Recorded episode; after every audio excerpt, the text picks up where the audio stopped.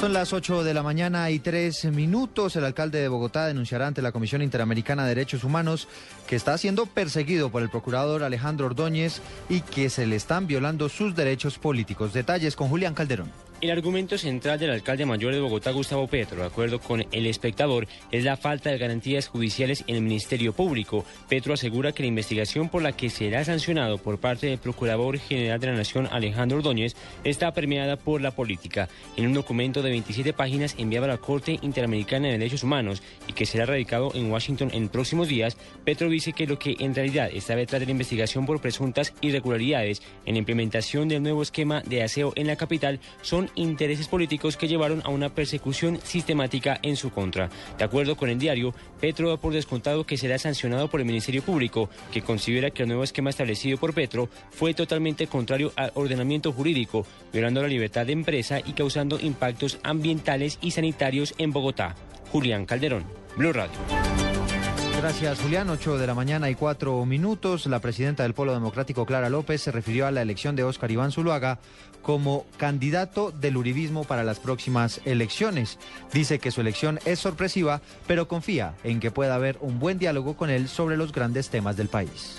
Sorpresiva la decisión, pero definitivamente un candidato con quien vamos a poder adelantar profundos debates sobre todos los temas y poder contrastar ante la opinión pública lo que representa el pasado de los gobiernos de Álvaro Uribe Vélez y lo que representará el futuro de un cambio alternativo como el que nosotros le planteamos a Colombia. Va a ser, como se ha visto en eh, la convención del Centro Democrático, un fiel representante de toda la política y de la doctrina de Álvaro Uribe Vélez, que tiene que ver desafortunadamente con el apoyo a la guerra, porque uno lo que está viendo es que no hay un compromiso serio con sacar adelante la paz política negociada de La Habana.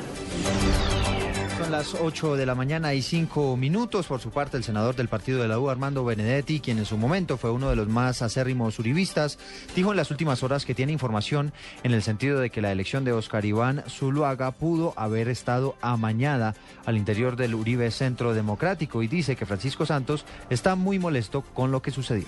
Tengo información de muy buena fuente que él sabe que ese no fue el resultado total que llenaron escarapelas a último momento la secretaria privada de Oscar Iván Zuluaga. Y sé que Francisco Santos no cree en ese resultado porque cree que quienes contabilizaron, contaron los votos, contaron mal, con el agravante de que el señor registrador les prometió una ayuda para contabilizar los votos y no lo quiso Fabio Valencia Cosmo.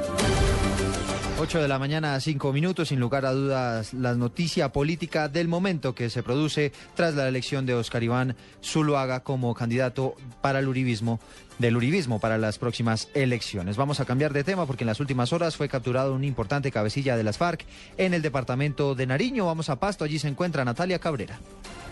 Como Marcial Norberto Rodríguez, alias Macarena, fue identificado este sujeto, jefe de la columna móvil Mariscal Sucre de las FARC, capturado en las últimas horas por miembros del CTI con el apoyo de la vigésima tercera brigada del ejército.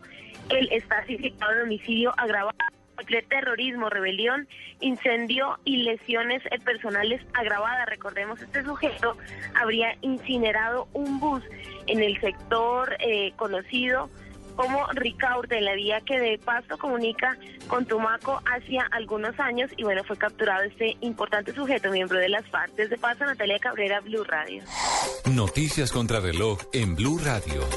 Son las 8 de la mañana y 7 minutos. Noticia en desarrollo. El Papa Francisco pidió a las familias católicas que no, que no conserven la fe en una caja fuerte, sino que la compartan con otros a través del testimonio y el recibimiento a la apertura.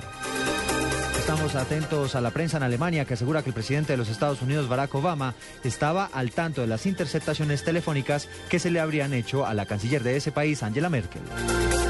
Y las cifras son los cerca de 520 mil estudiantes universitarios que están presentando a esta hora la prueba Saber Pro, que es el examen de Estado para los universitarios.